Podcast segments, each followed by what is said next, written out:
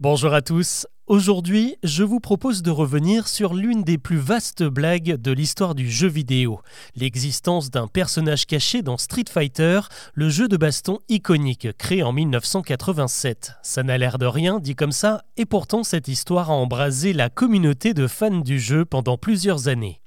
Pour bien comprendre, il faut remonter à l'année 1991. À ce moment-là, quelques rares chanceux ont une console dans leur salon. C'est plutôt dans les salles d'arcade que les passionnés de jeux vidéo s'adonnent à leur passe-temps favori.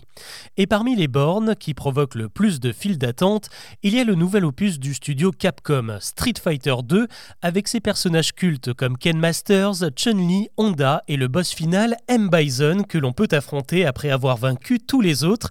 Et il y a bien sûr le chouchou de tous, le héros Ryu, qui est justement à l'origine de la rumeur.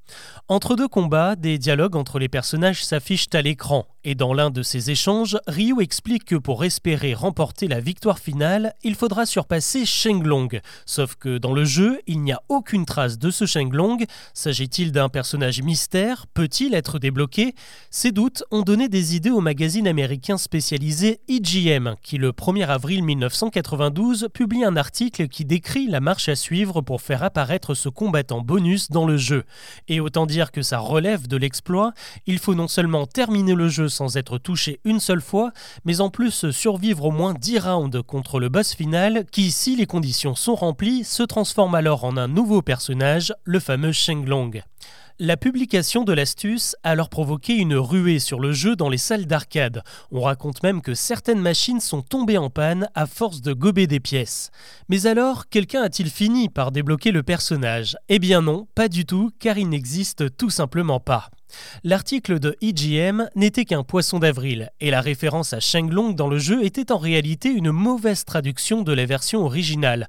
En japonais, la phrase disait qu'il fallait surpasser le Shoryuken, qui est le coup spécial de Ryu dans le jeu. Sauf qu'au moment de traduire Shoryuken en chinois, les caractères utilisés ne voulaient plus dire la même chose, c'est ce qui a donné Shenglong et induit en erreur la traduction du jeu vers l'anglais.